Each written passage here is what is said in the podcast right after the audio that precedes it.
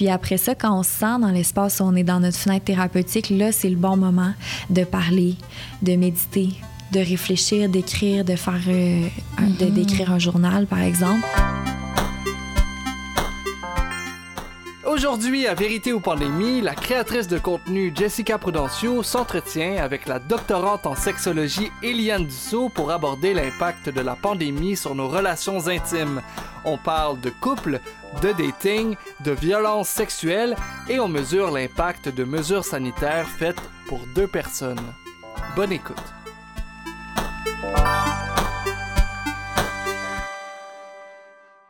Salut, salut, ici Jessica Prudencio pour Vérité ou Pandémie. Euh, durant la pandémie, on a repensé pas mal de choses, incluant nos relations amoureuses et notre rapport à la sexualité. J'en parle aujourd'hui avec la doctorante en sexologie, Eliane Dussault. Salut Eliane, ça va? Salut Jessica, ça va et toi? Oui, merci. Euh, fait que parlons de couple. Euh, J'ai l'impression que soudainement, le fait d'être euh, toujours dans la même bulle avec son partenaire ou ses partenaires, dans la même intimité, euh, c'est sûr que ça a eu des effets au niveau des couples. Est-ce que tu peux nous en parler? Il y a toutes sortes d'effets que le fait d'avoir été confiné avec un partenaire ou une partenaire peut avoir eu. Euh, je pense qu'on ne peut pas tirer de conclusion générale dans le sens où euh, c'est un, phénom- un phénomène humain dont on parle, donc c'est sûr qu'il y a des nuances à quelque part. Euh, c'est certain qu'il y a des couples pour qui ça a été extrêmement difficile d'être enfermé dans la même bulle constamment, Ouais. notamment quand c'était dans un espace qui était très restreint. C'est certain que ça peut pas être facile, donc de pas nécessairement avoir son espace personnel, de pas avoir une pièce pour soi, euh, d'être en télétravail à deux, des fois pendant des zooms, ça peut être extrêmement euh, difficile. Euh, il y a aussi eu certains avantages à ça, notamment ce qu'on voit au niveau de chez certains nouveaux parents, ça a pu faciliter la transition à la parentalité, d'être euh, confiné avec une ou un partenaire de couple. Notamment parce que ça aide d'avoir bon deux parents qui vont s'occuper d'un nouvel enfant. Euh, en tout cas, il y a toutes sortes de choses qui peuvent en découler notamment aussi euh, ce qu'on voit, c'est que les parents qui euh, les, les couples pardon chez qui ça allait moins bien, Oui. ça a pu être ces couples-là qui sont davantage fragilisés par la pandémie. Euh, on a vu, entre autres, qu'il y a eu une augmentation, malheureusement, de la violence conjugale, euh, qu'il y a eu aussi, bon, plusieurs demandes de séparation, de divorce qui ont augmenté. Euh, ça, c'est sûr que c'est des effets délétères de la pandémie. Sinon, euh, quoi d'autre? Ben, peut-être que potentiellement aussi le fait de, de s'arrêter, d'avoir moins de surstimulation, ça pu permettre de se poser aussi dans le moment présent, puis de donner lieu à des discussions, à une réévaluation de sa vie, de sa relation, euh, etc. Fait que c'est c'est un phénomène extrêmement complexe. Euh, Ouais. C'est certain qu'il y a plein d'études déjà là, qui sont comme en cours euh, pour évaluer tout ça au niveau des couples et- ou des relations intimes en général, là, pour inclure d'autres configurations que la relation de couple. Euh, certains qui ont été positifs, d'autres qui ont été vécus comme plus négativement. Oui. Penses-tu qu'il y a un baby boom? Tu sais, autant il y a un haut taux de séparation parce qu'on passe plus de temps avec euh, le la partenaire, puis on est comme, ah, il y, a, il y a des trucs qui fonctionnent pas. J'imagine que ça peut créer des rapprochements, peut-être plus, puis euh, engendrer des, des bébés COVID. Oui, ben j'ai hâte de voir les chiffres pour Oui. euh, les bébés qui vont être nés en 2021. Il semble qu'en 2020, il n'y ait pas eu de, de baby boom. Donc, en, en janvier 2021, il n'y avait pas nécessairement d'augmentation des naissances. Euh, mais j'ai l'impression qu'en ce moment, effectivement, il y a beaucoup Ouais. de femmes qui sont enceintes, puis euh, Ouais. on va voir qu'est-ce que ça donne en termes de, de baby boom. Euh, c'est sûr aussi que si on regarde, il y a quand même une certaine logique dans- là-dedans parce que euh, la pandémie, elle a frappé au mois de mars 2020. Ça prend neuf mois pour euh, être en gestation. Puis là-dessus, il faut peut-être s'essayer, puis ça marche pas du premier coup avant de concevoir l'enfant. Fait que possiblement qu'en 2021, il va y avoir plus d'enfants, effectivement, Oui. qui vont naître. En tout cas, moi, j'ai l'impression que je vois vraiment beaucoup de personnes enceintes euh, autour de moi, là, que ce soit des, des, des amis, des connaissances ou juste dans la rue. C'est comme si euh, tout le monde est enceinte en même temps. Oui, tu as raison. Moi aussi, c'est ça, mais j'ai vraiment hâte d'avoir les données là, Ouais. euh, officielles. Ouais. Ouais, c'est vraiment intéressant.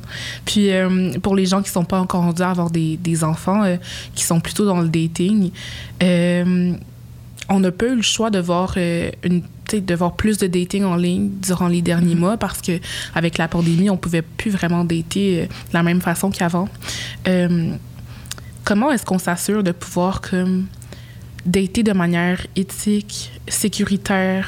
Tu sais, quand je parle de, de sexter, partager des nudes, j'ai l'impression qu'il y a beaucoup de gens qui ont redéfini leur, leur façon de voir le dating, puis juste euh, leur sexualité euh, avec la pandémie, puis le fait qu'on puisse pas avoir de rapprochement physique. Mm-hmm. Euh, effectivement, il y a toutes sortes. Bon, premièrement, il y a un premier aspect euh, par rapport à la pandémie où euh, il y a des mesures de sécurité, de, mm. de, de santé à adopter euh, pour s'assurer de respecter les mesures qui sont mises en place par le gouvernement. Euh, c'est sûr que de dater plein de personnes de façon très séquentielle, ouais. c'est pas recommandé. je pense que les gens ont eu à s'adapter comme ça, puis il y a eu plusieurs applications de rencontres qui ont adapté leur, leur format soit en publiant du contenu sur les mesures de santé, mm-hmm. en ajoutant des paramètres euh, pour euh, cocher si les gens euh, sont vaccinés ou pas. Je suis comme pas au courant si ça se fait ici au Québec, mais je sais que ça a commencé à se faire aux États-Unis parce qu'ils sont plus vaccinés que nous. Aussi de permettre aux gens qui utilisent l'application de se connecter via des rencontres des rencontres Zoom ou des ouais. rencontres virtuelles. Euh, puis sinon, ben vraiment, c'est sûr qu'il y a un aspect éthique derrière la santé publique aussi, là, mais euh, un autre aspect, justement, comme tu parlais de, partager du, matériel érotique, euh, je pense que des fois, c'est ça, les, les, paramètres de la vie virtuelle sont vraiment comme à redéfinir, mais euh, je pense que je me permettrais de faire un parallèle avec, tu sais, des fois, il y a des gens qui font de l'intimidation en ligne, mm-hmm. puis c'est souvent des gens qui vont pas nécessairement se permettre d'aller insulter quelqu'un dans leur face. Oui. Euh, on voit ça avec le, le, la cyber-intimidation. Je pense que, dans un sens, euh, si je suis sur le bord d'avoir une relation sexuelle avec quelqu'un, euh, ça va pas arriver que je vais juste me, me mettre nue mm-hmm. devant la personne sans demander sa, sa, permission, sans contexte. Fait que dans le même sens, envoyer un nude sans la permission, sans le consentement de l'autre personne qui reçoit, euh, c'est sûr que c'est bon euh, tout à fait euh, questionnable là, oui. parce que la personne peut être dans un mauvais moment, peut ne pas être rendue là dans la relation, peut juste ne pas désirer recevoir du matériel érotique de, de cette sorte-là. Euh, il y a toutes sortes de paramètres de confidentialité aussi entourant cette, euh, ce partage de matériel-là. Mm -hmm. c'est pas tout le monde qui va être à l'aise donc d'en envoyer dû au risque, oui. à quel point on est prêt à faire confiance ou pas aux autres. Mais je pense que ça, c'est avec soi-même d'évaluer ces choses-là. Puis on peut toujours euh, justement questionner le, le consentement de l'autre. Ça, c'est vraiment la grosse base. Mm -hmm. euh, au même titre qu'on met beaucoup de l'avant le consentement pour euh, la relation sexuelle en général, c'est tout autant valable pour la sexualité qui se fait en format virtuel. Est-ce que tu aurais des trucs ou des façons d'approcher les gens euh, pour leur demander euh, de manière ludique ou intéressante si c'est un bon moment pour partager du contenu érotique? Hum, c'est, je pense qu'il y a toutes sortes de choses qui peuvent être utilisées dépendamment du format de la relation. Mm -hmm. euh, il peut y avoir un, un mot, un, un, safe word, un code word. Euh, il peut y avoir une, une utilisation de emoji, euh, de demander simplement est-ce que c'est correct pour toi, est-ce que c'est un bon moment? Euh, c'est ça. Il y a oui. toutes sortes de façons de, de, demander le consentement, puis sans le faire justement comme si ça avait l'air d'être un formulaire oui. hyper euh, officiel, mais de définir ça ensemble, je pense que c'est ça qui est le plus beau là-dedans, c'est de voir comment est-ce que les personnes qui sont impliquées ont envie que ça se passe. Mm -hmm. Fait que ça, je pense que c'est un message que j'essaie souvent de passer, mais le consentement, des fois, on voit ça, premièrement, comme une boîte à cocher, là, comme si c'était, bon, une fois que je l'ai obtenu, oui. c'est correct, je l'ai. C'est pas comme ça. Il faut, faut, souvent réévaluer auprès de l'autre comment est-ce que le consentement se met en place, comment ça évolue ou pas. Et. Euh, Ensuite, euh, aussi, il y, y, a vraiment un peu une fausse croyance que le consentement, c'est pas sexy, euh, oh, que ouais. c'est machinal. Mm -hmm. euh, au même titre que de mettre un condom, c'est pas nécessairement euh, hyper poche puis que ça enlève tout à la spontanéité de la sexualité. Le consentement peut aussi être recherché de façon ludique, de façon agréable, euh, puis de façon qui va faire sentir l'autre respecté puis mm -hmm. spécial. C'est effectivement euh, quelque chose qui risque de favoriser l'épanouissement dans la relation sexuelle davantage que comme de mettre un frein. Oui. Oui, définitivement. c'est vraiment une marque de respect. Genre, je te respecte assez pour vérifier avec toi si c'est correct euh, avec toi, genre que je te partage une partie de moi ou une partie de, de, de mon désir pour toi. Fait que c'est, je pense que tous les moyens sont bons là, pour demander euh, le consentement. Euh, tu sais, comme tu as dit, des emojis, euh, un safe word. Euh, ça peut être juste, est-ce que je peux te partager, j'ai pris une, genre, je me suis acheté de la nouvelle lingerie, est-ce que tu veux voir? Tu sais, il y a moyen là, de, de rendre ça le fun, puis de pas faire en mode, genre, c'est un formulaire, puis on s'en débarrasse le plus rapidement possible. Mm-hmm avec la pandémie, j'ai l'impression aussi que qu'il y a des gens qui ont dû euh, se refréner par rapport à leur, leur pratique sexuelle pré-pandémie. Euh, il y a beaucoup de gens qui dataient, qui allaient sur euh, plusieurs dates, qui avaient plusieurs partenaires sexuels même, puis c'est comme tout d'un coup, on peut plus avoir ce genre de pratique-là. Puis ça, ça vient avec une sorte d'anxiété sexuelle. Est-ce que ça se peut?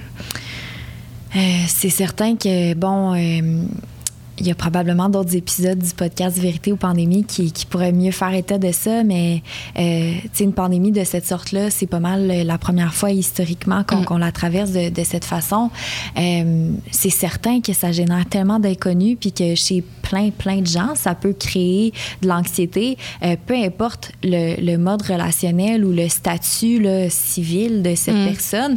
Euh, pour les célibataires ou les personnes qui, qui avaient des relations ouvertes, mais en tout cas les personnes personne qui est en situation de dating avant la pandémie, c'est certain que oui, ça peut générer toutes sortes d'anxiété, tu sais, de, bon, plusieurs personnes qui ont des niveaux euh, de, de peur différents par rapport à la COVID, mais la peur de contracter la COVID euh, peut générer une ben anxiété qui se répercute dans la sexualité. Euh, on a vu aussi passer, euh, je sais pas si ça dit quelque chose, mais des recommandations. Je me souviens plus c'était dans quel média, ah, mais qu'il fallait porter un masque pendant les relations sexuelles. C'est n'importe quoi. T'imagines? Ah, c'est tellement peu naturel. ouais. En tout cas, bref, porter des gardes latex, mettre le purel un peu partout. J'exagère, mais c'est sûr que, bon, tu sais, toute cette euh, ces messages-là, des fois, qui pouvaient comme euh, venir de façon surprenante, être contredits peu de temps après, c'est sûr que ça, dépendamment du type de personnalité qu'on a, ça peut être plus ou moins anxiogène. Mm. C'est sûr aussi que, bon, l'idée de, de dater, justement, puis de se mettre à risque ou encore là d'avoir un risque d'avoir une amende parce qu'on contrevient peu importe au couvre-feu ou aux mm-hmm. mesures qui sont en place, euh, ça peut être extrêmement anxiogène pour certaines personnes. Euh, mais ça aussi, ça, ça s'est vraiment vécu chez les couples. Au début de la pandémie, euh, il y avait certains couples qui disaient, bon, euh, on a tellement rien à faire qu'on va euh, avoir des relations sexuelles constamment. Euh, mais en vérité, c'est que l'état de sous-stimulation sociale qu'on a, de stress financier possiblement, de transition, de perte d'emploi, etc., ça peut énormément bouleverser la sexualité. C'est sûr qu'il y a certaines personnes qui vont dans certains contextes de stress modéré, ressentir plus de mm. désir sexuel ou d'excitation sexuelle parce que c'est un peu une manière à quelque part de comme gérer, ouais, gérer les tensions. Mais euh, il y a quand le niveau de stress est trop élevé, l'être humain n'est pas une espèce qui est, capable d'avoir du désir. Fait que, dépendamment du niveau de stress qui a été ressenti pendant la pandémie, peu importe son statut relationnel ou euh, bon sa situation sexuelle, ça a pu énormément affecter le désir. Là. Puis penses-tu que c'est quelque chose de commun? Parce que j'ai pas entendu grand monde en parler, mais je suis sûre qu'il y a beaucoup plus de gens qu'on pense qui sont dans le même bateau. Certainement. Bon, euh, il y a certaines études qui vont dire qu'en général, pandémie ou pas, ben en fait, pas pandémie. il y a euh, jusqu'à 30 des gens qui hmm. peuvent ressentir une forme d'anxiété sexuelle à un moment ou à un autre de leur vie. Fait que c'est sûr qu'en contexte de pandémie, encore là, euh, moi, j'ai vraiment, bon, hâte de voir les données qui vont sortir, même hmm. si, bon, c'est sûr que c'est par rapport à un événement stressant, un événement triste, un événement traumatisant pour certaines personnes.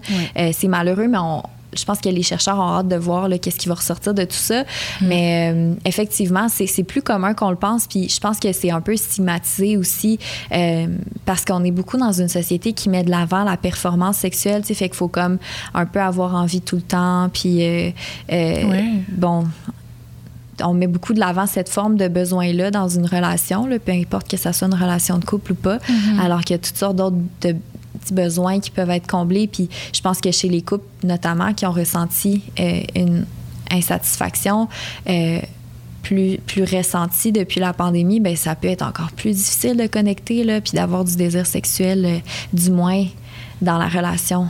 Euh, peut-être que dans des pratiques masturbatoires, c'était moins affecté, mais c'est ça. Encore là, euh, un même phénomène, toutes sortes de conséquences possibles. Tellement. Est-ce que tu as, des trucs pour commencer à parler de ça, d'anxiété sexuelle? Parce que euh, c'est pas tout le monde qui est à l'aise déjà de parler de sexualité, que ce soit avec son partenaire ou des gens random. Mm-hmm. Puis là, quand on s'attend à avoir des relations sexuelles parce que tout le monde nous dit qu'on en a besoin, puis euh, c'est la meilleure chose au monde, tu sais, on passe le temps comme ça en pandémie. Comment est-ce qu'on aborde ce sujet avec euh, un partenaire de confiance? Oui. je pense que il y a toutes sortes de façons. C'est sûr que effectivement le niveau de sécurité puis le niveau de vulnérabilité dans une relation interpersonnelle, ça favorise grandement la capacité d'être capable de, la capacité à mm-hmm. se euh, à se dévoiler, à s'exprimer. Euh, je pense qu'on a un grand besoin en tant qu'individu de, de, rester critique des messages sociaux qui nous sont, qui nous sont envoyés par rapport à la sexualité, puis de pas hésiter euh, d'aborder ces choses-là, puis de les remettre en question parce que euh, ce qui est valorisé dans l'espace médiatique, entre autres, c'est pas nécessairement ce qui, ce qui nous convient en tant qu'individu ni en tant que relation. Donc, de remettre ces trucs-là en question, puis de les aborder il y a toutes sortes de façons de l'aborder, mais notamment euh, de dire que euh, en fonction de, toutes sortes de choses qui ont pu arriver, là, il y a des gens qui étaient inactifs, que ça a affecté leur image corporelle pendant la pandémie. Il y a d'autres mm-hmm. personnes que carrément ça, ça, peut être le stress financier qui leur enlevait de la libido ou qui, ou qui rajoutait euh, une anxiété sexuelle. Il y a toutes sortes de raisons qui ont pu mener à ça, mais de pas hésiter à faire un peu le point sur les possibilités, sur pourquoi ça nous est arrivé, nous, cette anxiété sexuelle, cette baisse de désir notamment. Euh, puis c'est ça, je pense que de commencer par la personne avec qui on se sent le plus à l'aise de parler, des fois, ça peut aider à, en parler davantage. Puis je pense qu'on a une responsabilité aussi, notamment là, au niveau des créateurs, créatrices de contenu ou euh, des différentes plateformes qui font de la vulgarisation scientifique, de, de, de verbaliser, d'annoncer ce message-là que c'est tout à fait normal et mm-hmm. légitime de ressentir de l'anxiété sexuelle en temps de pandémie, en tout temps, et euh, qu'on n'est pas anormal si on ressent une baisse de désir ou une difficulté à négocier les relations intimes. Mm-hmm. Super intéressant. Et euh, tranquillement, on se déconfine. Je sais pas pendant combien de temps ça va durer, mais les restaurants vont réouvrir, on va dans les parcs. J'imagine que les gens vont recommencer tranquillement à dater. Euh, comment on prend en compte des, mesures sanitaires COVID? tu l'as dit, là, des fois sur le profil de dating, on peut. Il y a des gens qui l'écrivent clairement dans leur bio. J'ai été vaccinée avec mm-hmm. Pfizer ou peu importe. Ça va bien, je suis chill. Mais à part ça, euh, est-ce qu'on l'aborde dès la première conversation? Est-ce qu'on on, se check, genre, euh, est-ce, est-ce que tu travailles de la maison? Est-ce que tu as des colocs? Fais-tu attention? Tout portes-tu ton masque? C'est des questions qui sont super valides. Euh, mais comment on commence euh, à, retourner au dating en personne tranquillement? Mm-hmm. En fait, la très grande majorité des utilisateurs et utilisatrices d'applications de rencontres en ligne euh, ont rapporté que ça avait été utile euh, d'avoir une conversation avec les partenaires potentiels en vue d'une rencontre sur, bon, toi, c'est quoi les mesures de distanciation que tu appliques? Euh, toi, c'est avec quoi que tu es à l'aise dans la? Tu sais, qu'est-ce qu'on fait? Est-ce qu'on se voit à l'intérieur? Est-ce qu'on se voit à l'extérieur? Mm-hmm. Euh, euh, avec combien de personnes tu habites? Euh, qu'en fait, de ne pas hésiter à mettre ces sujets-là sur la table. bon, c'est important de se laisser son droit d'exister dans cette situation-là, de se laisser mm-hmm. son droit d'avoir des besoins, des craintes, des réticences, des anxiétés. C'est pas tout le monde qui vit la COVID de la même façon. Puis il faut dire aussi que ce retour-là à la normale, il y a certaines personnes pour qui ça va être très anxiogène.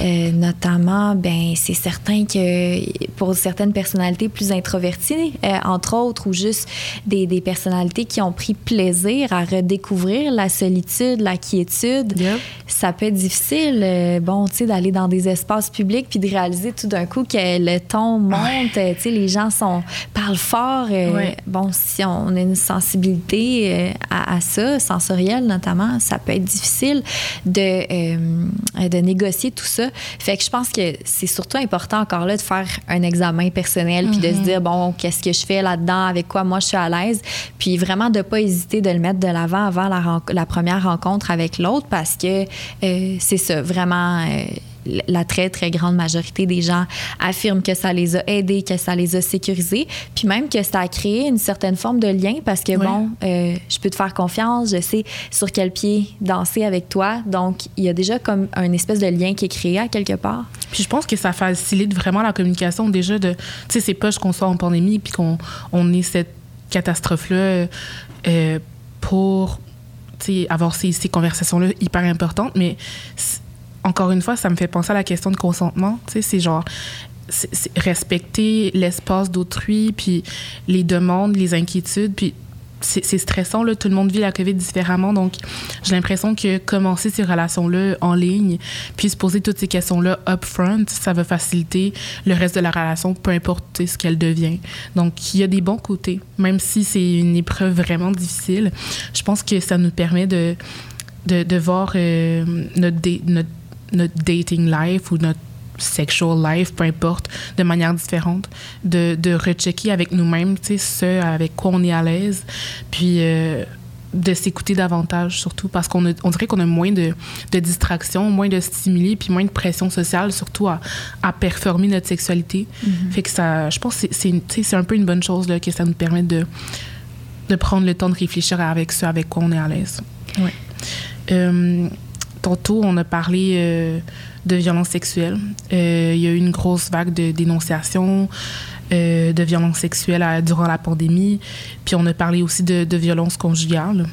c'est obvious qu'il y a eu une hausse, malheureusement. Mm-hmm. Comment est-ce qu'on on, fait dans notre entourage pour, pour parler de ça. je pense que c'est des sujets desquels on devrait tous parler. C'est des sujets qui sont délicats, euh, mais il y a sûrement plus de gens qu'on pense qui sont dans des situations de violence, de violence conjugale et sexuelle. Est-ce qu'il y a des signes? Est-ce que si on a des inquiétudes pour un une amie, on peut lui en parler? Comment on fait pour digérer tout ça dans le fond? Là? Mm-hmm.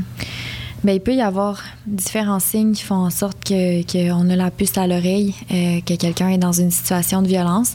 Euh, c'est pas non plus des signes nécessairement que la personne est dans une situation de violence conjugale, mais quand on voit quelqu'un qui se retire, euh, qui, qui, qui change, mm-hmm. euh, qui a l'air plus déprimé, qui a l'air plus isolé, ça peut être aussi des signes de dépression, entre autres, mais ce qu'on voit dans les relations de violence conjugale, souvent, c'est que là où la partenaire euh, violente, violent, va euh, isoler beaucoup mm. la personne de ses proches. Donc, euh, c'est souvent les choses qu'on peut faire, c'est d'y aller vraiment pas à pas avec ces personnes-là. elles deviennent tellement repliées sur elles-mêmes, puis avec une estime de soi tellement fragilisée, que d'aller confronter la relation violente, c'est souvent pas le bon moyen de faire en sorte que la personne se sent à l'aise de nous parler. Mm.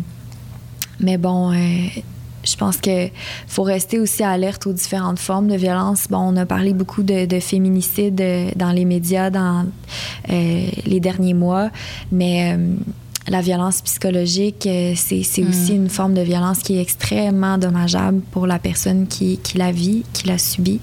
Donc, c'est certain que euh, de rester alerte, je pense aussi, si on côtoie des gens qui sont mm-hmm. en relation à certaines interactions qui, puissent, euh, qui peuvent avoir lieu entre les partenaires, puis de pas hésiter à peut-être juste soulever le questionnement, parce que souvent, on s'entend que la violence conjugale va pas commencer avec euh, nécessairement des coups. Là. Ça va souvent, il va y avoir une escalade mm-hmm. avec des gestes de violence psychologique d'abord. Fait que quand on commence à remarquer ces gestes-là, euh, bon, tu sais, de manipulation, de chantage, de coercition, euh, donc, par exemple, de dire si tu sors ce soir avec tes amis, je vais être complètement, je vais être tellement déprimée que je vais pleurer toute la mm-hmm. soirée.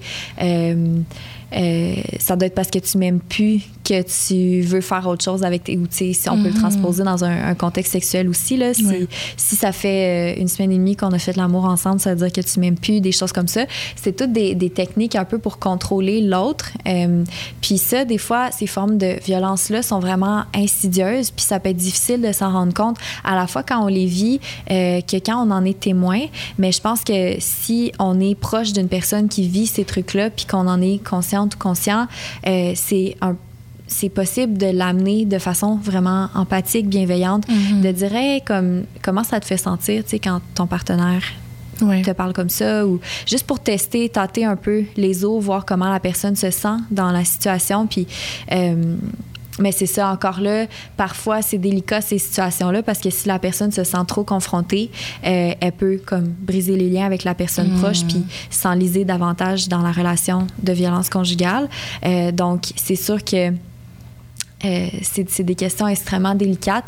On peut aussi appeler certaines ressources euh, pour essayer d'avoir des, des pistes de solutions quand on remarque ces choses-là autour de nous. Mhm. Puis avec la hausse euh, de violence conjugale, est-ce qu'on a aussi vu une hausse de violence sexuelle durant la pandémie?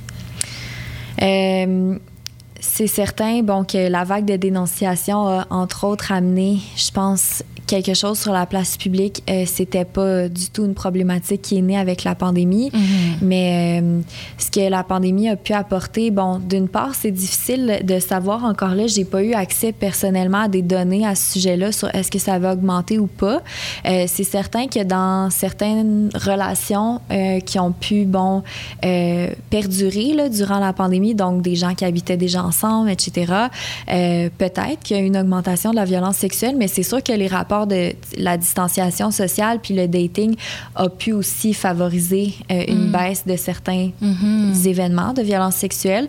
Euh, mais avec la, la vague de dénonciation qu'il y a eu à, à l'été 2020, je pense que ce qu'on voit, c'est aussi tout un autre phénomène où les Ouais. gens ont comme eu plus de temps pour penser à ce qui leur est arrivé, Mhm. euh, ont pu bon, se rallier à travers les médias sociaux, euh, ce qui a aussi permis bon, cette à, différentes plateformes d'émerger parce que euh, bon, on sait que plusieurs victimes survivantes, survivants de violences sexuelles ont eu de la difficulté avec le parcours légal ou avec des, des dénonciations formelles. Donc, euh, possiblement, c'est ça que ces plateformes de réseaux sociaux ont été un, un moyen pour elles de s'exprimer.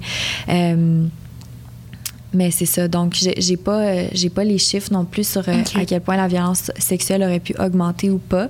Mais euh, c'est certain qu'encore là, il y a certains contextes où ça a pu être favorisé, puis d'autres où ça a pu être défavorisé. Oui, c'est clair. Puis, encore une fois, avec la, la vague de dénonciation, tu l'as dit, on a eu le temps de réfléchir.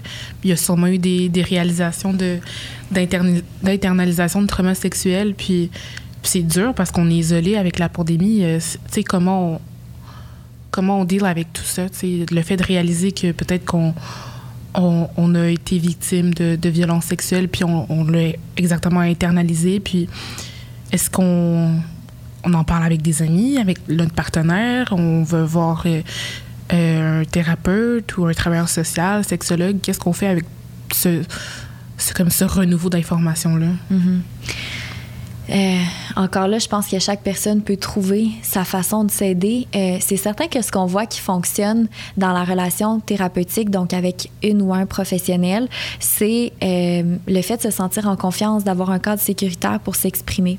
Ce cadre sécuritaire-là, il est possible aussi à travers d'autres relations interpersonnelles comme des amitiés, des membres de la famille, partenaires amoureux, amoureuses. Donc, c'est certain que d'en parler, d'aller chercher du soutien social, c'est toujours euh, euh, une bonne idée quand la relation, justement, est sécurisante. Euh, moi, une approche que j'aime bien utiliser aussi, c'est la fenêtre thérapeutique. C'est en gros comme un peu la fenêtre, l'espace, euh, dans lequel on est capable de connecter à soi, connecter aux autres, euh, entre autres de faire usage d'humour, de regarder l'autre dans les yeux, euh, d'être présent à ses émotions, même quand ses émotions sont difficiles. Puis donc, quand on dépasse l'espace de, de fenêtre thérapeutique, on est soit hyper activé, donc on peut être agité dans l'anxiété, dans la colère, euh, euh, dans un espace où là, c'est plus difficile là, de, de rester dans la présence à ses émotions, ou il y a l'autre inverse du continuum qui est l'hypoactivation, où on se sent coupé euh, jusqu'à la dissociation même, là, donc de se sentir dépersonnalisé de son corps à l'extérieur de son corps, euh, de ne pas sentir un, un stimuli corporel, de ne pas entendre ce qui se passe autour de soi. Quand on se sent complètement à l'écart de cet espace-là, euh, face à un souvenir traumatique, on n'est probablement pas dans un bon espace pour travailler le trauma. Euh, Donc, à ce moment-là, ce qu'on peut faire, c'est d'essayer d'aller dans des euh, stratégies qui vont permettre de réguler les émotions. Euh, par exemple, de prendre un bain chaud, euh, de chanter, de danser, d'aller s'activer, bouger. Euh, c'est une façon de métaboliser les événements traumatiques. Puis après ça, quand on se sent dans l'espace où on est dans notre fenêtre thérapeutique, là, c'est le bon moment de parler, de méditer, de réfléchir, d'écrire, de faire, euh, de, d'écrire un journal, par exemple. Donc, moi, c'est quelque chose que j'applique vraiment à ma vie, puis qui est en fait, ben, qui est aussi euh, prouvé par la science, puis que d'autres thérapeutes utilisent. Mais c'est une approche que je trouve particulièrement intéressante pour euh, déterminer quand est-ce qu'on se sent à l'aise de travailler avec le trauma ou Mm. euh, de plutôt s'asseoir avec le trauma. C'est vraiment un bon truc. Allez danser, guys. Bon, euh, en temps de pandémie, euh, euh, penses-tu qu'il y a une hausse de, de violence, de cyberviolence plutôt? C'est vu qu'on on est tous hyper connectés, on peut pas vraiment aller dater ou aller au resto, peu importe. On a parlé tout à l'heure de partager du contenu érotique en ligne. Euh, Il y a eu un groupe d'hommes montréalais qui se partageaient des nudes dans un groupe chat. Euh, des milliers, peut-être 3000, un truc comme ça. Euh, je- moi, je considérerais ça comme de la cyberviolence. C'est partager du contenu érotique sans le consentement d'autrui. Est-ce qu'il y a une hausse ou c'est juste un phénomène qui est comme arrivé à la lumière de qu'on s'en rendait pas trop compte que it was a thing, you know? C'est une bonne question. Je pense qu'il y a plusieurs facteurs à prendre en compte là-dedans. C'est sûr que le fait qu'on soit plus sur les plateformes en ligne, ça nous, a- ça nous amène à être plus connectés que jamais. Ce qu'on a vu aussi, ce que je viens d'expliquer avec la fenêtre thérapeutique. Euh, la fenêtre thérapeutique, elle bouge dans la vie. Euh, quand on a des événements stressants, elle peut rapetisser. Donc, on se sent plus facilement hyperactivé, hypoactivé, donc déclenché dans des si- situations. Puis, ce qu'on a vu avec la pandémie, c'est que c'était un stress énorme pour la plupart des gens. Puis, si on regarde aussi en, fonction de différentes caractéristiques personnelles, la pandémie a encore plus affecté certaines personnes qui sont davantage vulnérables et opprimées. Euh, parenthèse. Mais en gros, le fait que notre fenêtre thérapeutique se soit réduite pendant la pandémie, effectivement, que ça a pu vraiment amener cet aspect-là de violence, euh, de cyberviolence à, à augmenter. Euh, on, on se sent plus facilement qu'on a la mèche courte dans nos échanges. Donc, effectivement, que les Ouais. échanges peuvent escalader plus rapidement en violence. Euh, puis ça peut être difficile aussi quand on n'a pas de soutien social. Donc, c'est toutes sortes de causes qui peuvent faire en sorte que, que ça a pu augmenter. Euh, encore là, ben, je pense que pour ce qui est de la violence sexuelle en tant que telle, c'est un problème qui est vieux comme le monde puis contre lequel on, doit se battre. Mais euh, peut-être que possiblement, s'il y a eu moins de violence euh, sexuelle dans, dans les contextes de dating en présentiel, peut-être que ça s'est plus répercuté dans le virtuel aussi. Euh, puis, c'est quoi les premières étapes après de telles réalisations? Tu sais, déjà, juste les violences sexuelles, le fait de, de réaliser que la violence conjugale puis les violences sexuelles sont, plus omniprésentes qu'on le pensait. Euh, le fait de, de voir, de constater cette hyper-violence-là. Comment est-ce qu'on on prend soin de soi avec tout ça? On prend un bain? On va danser? Ça peut être certaines méthodes. Euh.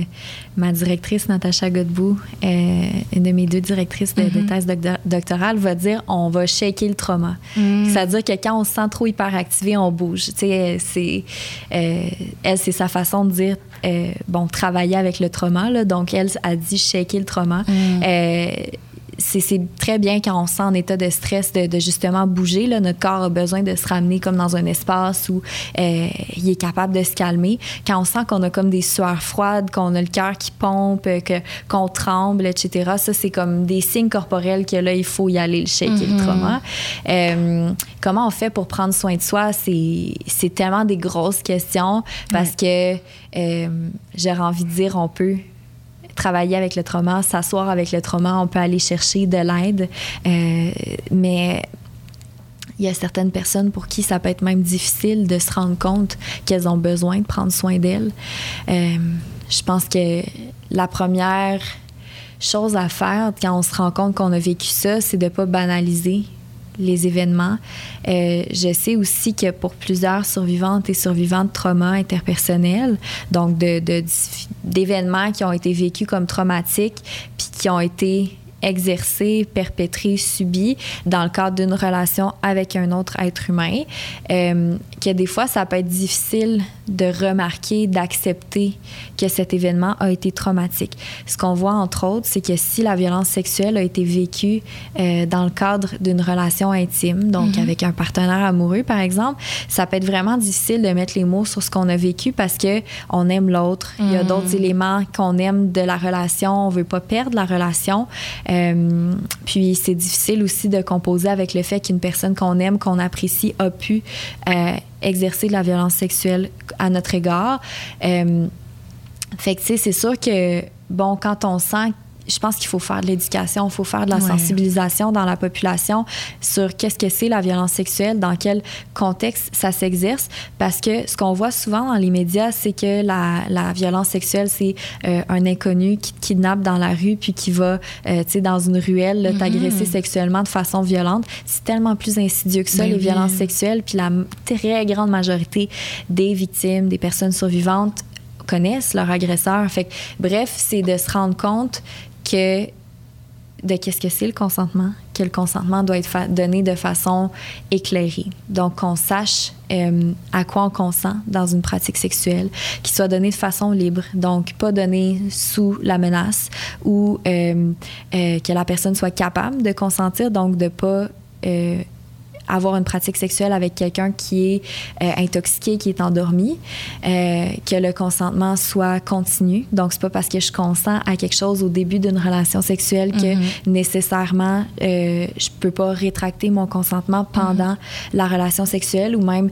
cinq mois après le début d'une relation, dix ans, j'ai toujours le droit de dire non à une relation sexuelle si je la veux pas. Euh, donc, c'est ça. Le, le consentement, s'il est pas respecté, je pense qu'il y a il y a une job justement d'éducation, de, sensibilisation à faire. Puis quand on se rend compte que notre consentement a été brisé dans une mm-hmm. relation, dans une pratique sexuelle, c'est d'abord et avant tout d'être capable d'être honnête avec soi-même puis de s'en rendre compte qu'on n'a pas nécessairement vécu un bris de consentement sexuel dans le même contexte que ce qu'on s'imagine de comment les violences sexuelles sont exercées en premier lieu. Mm-hmm, mm-hmm. OK, OK, OK. Euh, avec la pandémie, on a, on a vu que les mesures de, de, de sécurité ou de sanitaire plutôt étaient vraiment faites pour les couples de deux personnes. Mm-hmm. Tu sais, euh, si tu habites seul et ton autre partenaire habite seul, vous pouvez vous fréquenter, aller chez l'un et l'autre. Euh, je pense que ça met vraiment beaucoup de l'avant la monogamie, puis ça, ça priorise le couple. Pour les personnes qui sont non monogames, qui sont euh, célibataires ou qui sont en isolement presque complet, euh, comment on fait pour vivre avec ça? c'est tough, on se sent pas du tout concerné. Euh, on vit vraiment dans une société qui est mononormative, mm. donc qui va considérer la monogamie comme étant la chose normale. Puis c'est effectivement que ça a été très difficile pour, euh, pour les personnes non monogames. Quand on parle de non monogamie aussi, on, parle de non monogamie consensuelle ici. Mm-hmm. Donc les gens savent délibérément euh, qui sont engagés dans une relation qui n'est pas monogame. On parle pas de gens qui sont qui ont été infidèles ou qui ont trompé leur partenaire. On parle de gens qui se disent qui ont un accord délibéré de s'engager dans une relation puis qu'il puisse y avoir d'autres partenaires amoureux ou sexuels qui mm-hmm. sont investis dans la relation. Euh, donc euh, effectivement que les mesures de santé ont été imposées pour les gens qui vivent dans un même ménage. Fait que si je suis une personne polyamoureuse, dans une relation ouverte et que j'ai plus d'une ou d'un partenaire, euh, il, a eu, il a fallu soit que les gens choisissent quel partenaire, avec quel partenaire il allait se confiner, ou encore euh, qui brise les mesures de santé publique. Mm-hmm. Ce qui a été probablement un choix extrêmement déchirant là, pour beaucoup de personnes.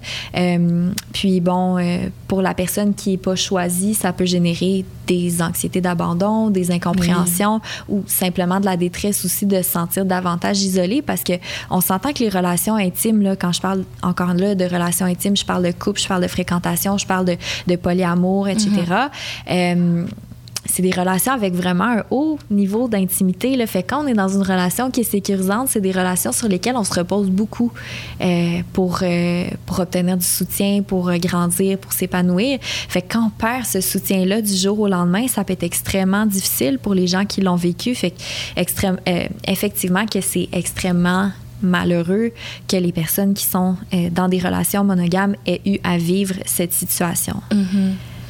Puis, est-ce que ça, ça, fait en sorte qu'on on doit trouver différentes manières de percevoir le couple. On doit ouvrir euh, nos, horizons, changer les paradigmes ou juste comme solidifier le fait que il n'y a pas juste des couples monogames qui existent puis que c'est pas tout le monde qui est en couple non plus.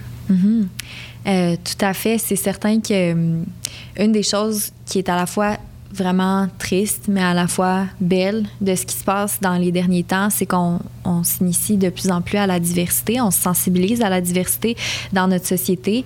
Euh, il reste tellement de chemin à faire encore, mm. euh, mais c'est sûr que les relations non monogames, ça serait intéressant que d'un point de vue légal, social, mm-hmm. on se sensibilise davantage au fait qu'il y a certaines personnes que, tu sais, c'est simplement leur besoin de vivre comme ça. C'est comme si je te disais, euh, euh non, tu n'as pas le droit de choisir le genre de la personne avec avec qui tu es, en amour ou de qui tu es attiré sexuellement, c'est un peu le même principe pour les personnes qui sont monogames. C'est de dire, euh, toi, tu ressens le besoin que tu peux être en relation avec plusieurs personnes.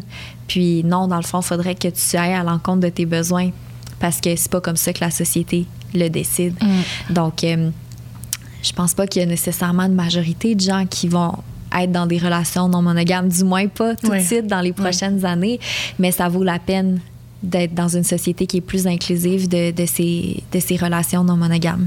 Puis qu'est-ce qui pourrait changer avec euh, la société plus inclusive des relations monogames, euh, mis à part le, les, mesures de, de sanitaire pour la pandémie?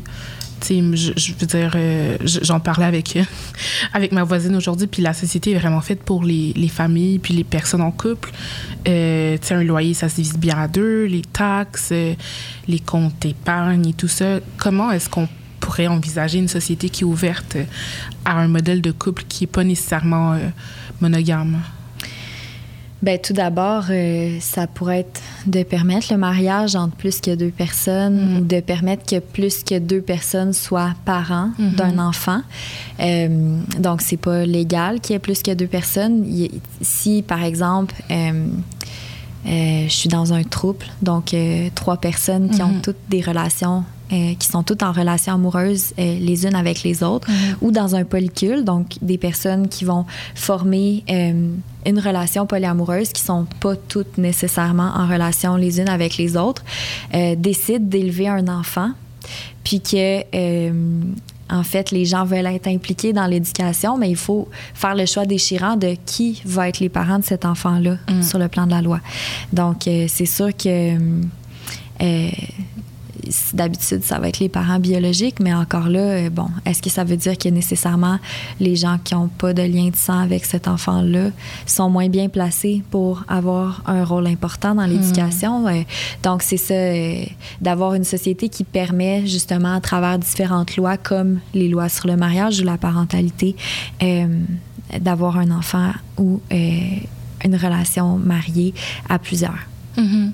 Puis, à part euh, le polyamour, est-ce que tu pourrais euh, nous, nous, parler de plus de relations éthiquement non monogames? Mhm.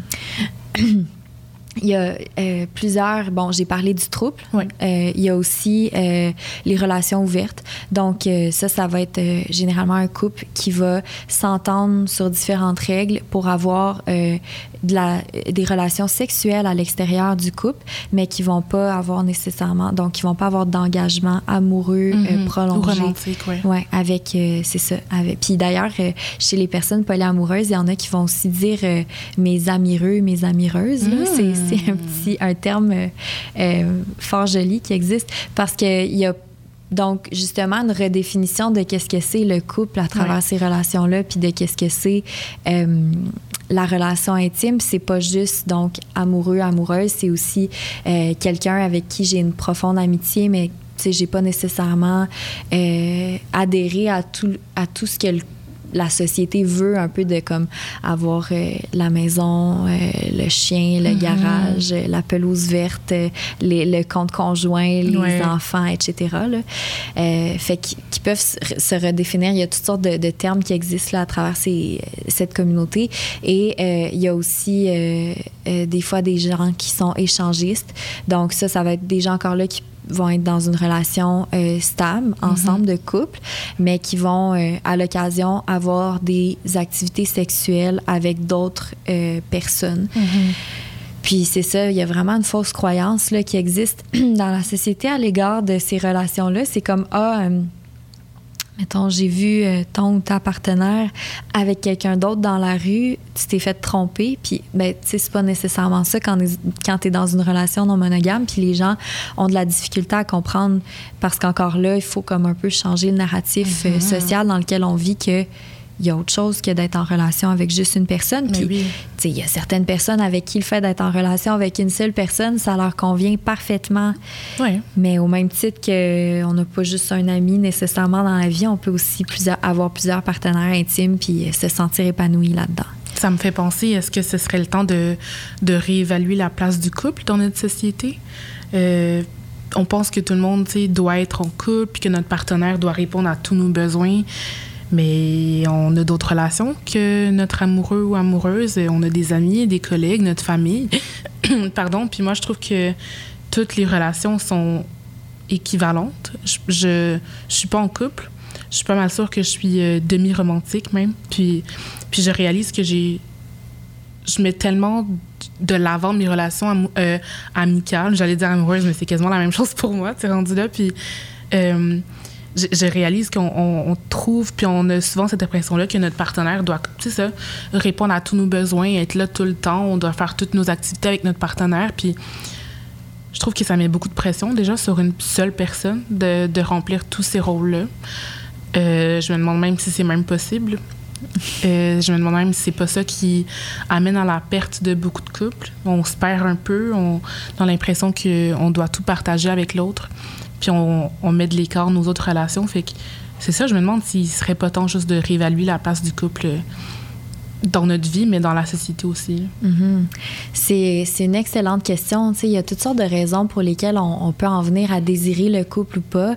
Euh, les individus ont des besoins différents, mais c'est certain que de mettre la pression sur une seule personne de répondre à tous nos besoins affectifs, c'est inhumain Mm. et ça peut possiblement je, je vois pas dans quel cas ça peut résulter en, en un succès relationnel de mettre toute cette pression-là sur les épaules de quelqu'un, de comme, euh, tu sais, si j'éprouve un besoin affectif, faut que tu sois là n'importe quand pour y répondre. Puis si tu es comme un peu indisponible mentalement ou émotionnellement, ça passe pas. Euh, euh, faut que tu aies envie de sexualité à chaque fois que j'en ai envie. Il faut que, tu sais, c'est c'est beaucoup trop de pression pour une seule personne. Puis c'est pour ça qu'on a d'autres relations dans la vie. C'est pour ça qu'on a des collègues de travail, qu'on a des amis, qu'on a une famille, qu'on a des groupes d'entraide, qu'on a des gens qu'on euh, croise euh, dans nos hobbies. Puis c'est pour ça que ça a été difficile aussi, la pandémie, d'être coupé autant Ouais. que ça de nos différents réseaux sociaux. Euh, pas, pas réseaux sociaux Ouais, dans, le sens, ouais, dans le sens euh, réseau de soutien social. Euh, ça a généré possiblement cette grosse pression-là auprès des gens avec qui on vivait de façon confinée de répondre à nos besoins de socialisation, à nos besoins affectifs. Puis encore là, je reviens à la fenêtre thérapeutique. On, vit un stress, fait que là, c'est comme encore plus délicat, puis on marche plus sur des œufs parce que dès que la personne répond pas à un besoin, on peut se sentir qu'on saute, euh, bon, qu'on est déclenché très rapidement.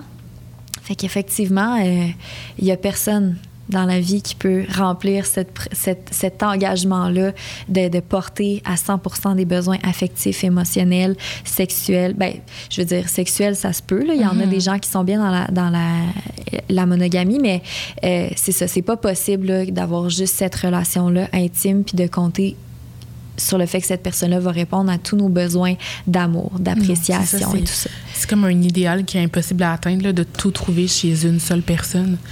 Ouais, puis encore là, l'idéal, ça vient d'où? Tu sais, comme on a un idéal d'amour romantique qui est, qui est propagé dans les médias, mais en quoi c'est idéal d'avoir une seule personne sur qui on compte dans la vie? Si cette personne-là est plus là, on- un jour, on fait quoi? C'est ça. Comment est-ce qu'on se recrée un réseau de soutien social? Mm. Pour le fun, j'ai envie de blâmer euh, le patriarcat et le capitalisme. J'ai pas encore de raison, mais c'est souvent ça. on va faire nos recherches après.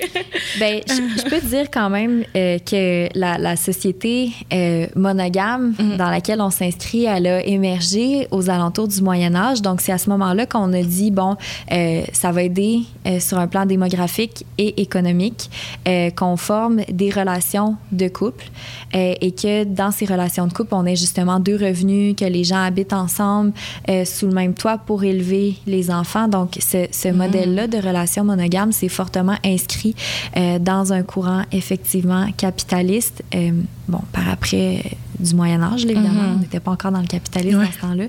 Mais c'est sûr que c'est très favorable sur un plan social de, de, de mettre de l'avant les couples. Puis après ça, ben il y a toutes sortes de choses qui sont intériorisées là, euh, dans les médias. C'est comme ah bon, je suis pas en couple, il faut que, que je le sois. Puis bon, maintenant, il y a plusieurs personnes qui remettent vraiment ce modèle-là en question, qui s'inscrivent pas là-dedans, puis qui n'ont pas le goût de ça. Euh, mais ces personnes-là sont un peu dans la marge en ce moment, puis sont fortement questionnées, surtout mm-hmm. chez les femmes qui veulent pas avoir d'enfants. C'est comment tu vas mm-hmm. changer d'idée, euh, ça va venir un jour, euh, etc. Comme si on savait pas vraiment ce qu'on voulait, tu sais. Exactement. Oui, non, c'était vraiment intéressant. Puis, euh, parlons un peu de, de l'après-pandémie. Je, je suis pas du tout prête mentalement à une après-pandémie. Dans ma tête, on est encore juste pour 2023. Là. Mais Qu'est-ce qu'on voudrait voir dans l'après-pandémie? Euh, Veux-tu y aller? Je vais réfléchir pendant ce temps-là parce qu'il y a tellement de choses que je voudrais. OK. Euh, la chute du capitalisme. en premier, mais tu sais, on peut toujours rêver. Il y a moyen, peut-être, un jour. Euh, je pense qu'avec la pandémie, on a juste réalisé à quel point on avait, on était en manque de, de, de ressources. Point final. Mm-hmm. Euh, santé mentale, sexualité, violence de tout genre. Euh, il y a beaucoup de gens qui peut-être étaient pris dans des situations qui étaient plus ou moins safe pour eux, des personnes queer, des personnes mm. trans, des personnes euh, en couple qui sont avec des, des, des, pervers narcissiques ou peu importe. Puis je me dis, genre, il y a juste beaucoup de gens qui ont souffert, peut-être même des personnes aux prises avec des problèmes de dépendance, qui n'ont pas pu euh, alimenter peut-être leur dépendance euh, comme ils faisaient avant. Puis là, je mets dans ma tête qu'il y a genre des overdoses comme par milliers à cause de la pandémie. Euh, je rêverais d'avoir un plus grand soutien social pour tout ce qui est euh, personnes marginalisées, personnes vulnérables, qu'on parle des personnes queer, des femmes trans, des hommes trans, des personnes aux prises avec des problèmes de dépendance, tout ça. Plus de soins de santé mentale, plus de professionnels racisés, plus de personnels euh, professionnels issus des communautés euh, marginalisées, queer. Euh, je sais pas, genre transport en commun gratis. ça n'a pas rapport, mais tu sais, on en parle après pandémie. Honnêtement, je pense que tout est à refaire. plus je lis, plus je me rends compte qu'on vit dans une société qui est juste comme tellement evil qu'il y a beaucoup de gens qui sont dans le besoin, mais qu'on préfère faire du profit sur leur tête plutôt que de les aider. Euh, donc, ouais, ce que j'aimerais voir dans l'après-pandémie, c'est plus d'empathie, j'ai l'impression, entre nous, euh, mais aussi euh, de la part des différents systèmes qui sont en place, puis des différents. des différentes entités, des différents genre gouvernements, peu importe, de réaliser qu'il y a différents besoins qui sont juste pas du tout comblés. Mm. Il y a encore une fois des gens qui souffrent de plein de façons différentes, puis c'est comme continuer à souffrir genre en silence, puis nous on veut juste comme qu'on priorise l'économie. puis, je trouve ça vraiment poche. Euh, la santé mentale des gens en ce moment est comme sur le, bord du, précipice, on dirait, même s'il fait beau, puis euh, on peut aller chiller dans les, dans les parcs c'est pas tout le monde qui a euh, la capacité de faire de la thérapie. Mm. Euh, parce que ça coûte cher, puis c'est pas très accessible. Euh, donc, ouais. J'ai beaucoup de demandes, j'ai beaucoup de, d'espoir pour l'après-pandémie. Je sais pas si j'idéalise un peu trop, mais j'aimerais juste vraiment ça, qu'on on se rende compte qu'il y a des choses vraiment plus importantes que faire du cash, puis que notre santé mentale est full importante. Mm-hmm. Tu vois, je savais que c'était une bonne idée de te revirer la question en premier parce que je savais que tu allais comme défrayer une partie du chemin pour moi. Euh, c'est certain que je pense que la pandémie, elle a reflété à quel point la santé, des, la santé mentale des gens, elle est fragile. Mm. Elle n'est pas suffisamment mise de l'avant et euh, qu'elle n'est pas suffisamment prise en charge de façon euh, publique. c'est sûr que un guichet d'accès en santé mentale qui est universel pour les gens, ça serait primordial. Euh, c'est quand même curieux qu'on puisse passer plusieurs nuits à l'hôpital, recevoir des opérations qui coûtent des dizaines de milliers de dollars, et, bon, avoir accès à, toutes sortes de soins de santé physique, mais que la santé mentale soit mise de côté, mm. alors que l'un et l'autre vont profondément ensemble. Mm-hmm. Euh, c'est sûr que je souhaiterais ça aussi. Euh, je souhaite aussi que qu'on vive dans une société qui est un petit peu plus euh, sensible au trauma, mm-hmm. qu'on soit à l'écoute, comme tu dis, des populations qui sont plus marginalisées, vulnérables, qu'on se sensibilise à qu'est-ce que c'est le stress, qu'est-ce que c'est le trauma, comment est-ce qu'on prend soin de soi, comment est-ce qu'on prend soin des autres et comment est-ce qu'on prend soin de notre société quand on vit des événements de la sorte parce qu'on était comme pas très bien préparé à faire face à cette pandémie.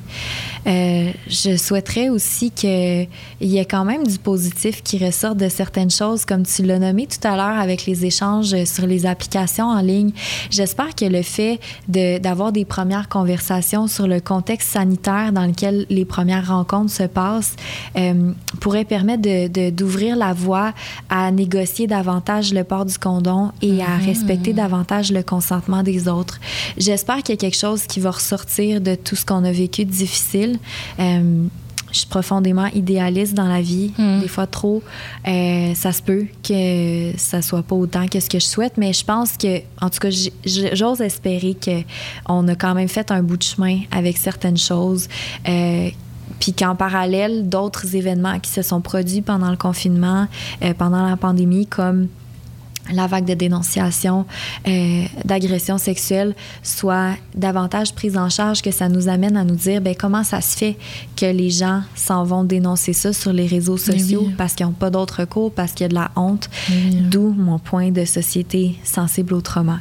Euh, oui, c'est vrai parce que le système de justice est vraiment pas fait pour les victimes, les survivants, survivantes. C'est plutôt pour protéger les agresseurs. Euh, peut-être qu'il serait temps de penser à une autre façon de, de, gérer tout ça, de la justice réparatrice, ou au contraire, au lieu de mettre toute l'attention sur euh, l'agresseur, l'agresseuse, euh, on pourrait au contraire demander aux victimes, aux survivants ce qu'ils veulent, comment, comment gérer cette situation-là. Mm-hmm. ça, serait, ça serait important là, de remettre tout ça en perspective. Euh, de se questionner, comme tu as dit, comment ça se fait que c'est un problème qui est autant, euh, autant présent. Mm. J'ai pas mal sûr que on connaît tous une personne qui a eu euh, des mésaventures ou qui a été victime ou d'agression sexuelle ou de violence sexuelle. C'est pas normal que ce soit autant propagé, que ce soit autant normalisé plutôt. That's about it. Quoi d'autre? Moi, j'ai accroché quand tu as dit euh, de leur demander mm. euh, aux personnes survivantes de quoi ils ont besoin, qu'est-ce qu'ils veulent. Euh, c'est quelque chose qu'on oublie de mm-hmm. faire. Puis dans les approches anti-oppressives, souvent on dit Mais aviez-vous pensé à questionner les gens qui ont vécu le traumatisme? Puis je pense que ça serait bien que pour le futur, on dise OK, toi, tu souffres de quelque chose comment est-ce qu'on peut t'aider? la personne, puis ça, c'est, une technique 101 de reprise de pouvoir. Fait mm-hmm. de favoriser ça, euh, je pense que ça aiderait notre société à être un petit peu plus sensible autrement, de considérer les individus dans les décisions qui les concernent. Définitivement. Ben, merci. Merci pour ta présence puis euh, ta bienveillance et euh, toutes les réponses à ces questions-là qui sont très importantes. Je suis vraiment contente d'avoir fait euh, partie de cet épisode-là de Vérité ou Pandémie. où est-ce qu'on peut retrouver tes recherches pour les gens qui sont intéressés? ben, je suis sur ResearchGate, qui est un peu le réseau social de la recherche. sinon, mon équipe, mes équipes et moi, on fait de la vulgarisation scientifique sur les réseaux sociaux. Euh, j'ai le laboratoire de ma co-directrice Mylène Fernet qui est euh, Lab barre de soulignement EVS.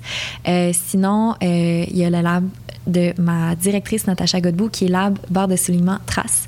Donc, c'est possible de, de, nous suivre notamment sur Instagram. On a aussi des pages Facebook, des comptes Twitter et pour Trace, on a aussi une chaîne YouTube. Donc, on est sur plusieurs réseaux sociaux euh, si jamais les gens ont envie de nous suivre. Génial, merci. Euh, de mon côté, vous pouvez me suivre euh, sur Instagram, à Jessica tout dans mes fesses. J'ai mon podcast Where We At avec Annabelle qui est en ce moment sur pause, mais on a plusieurs épisodes que vous pouvez rattraper.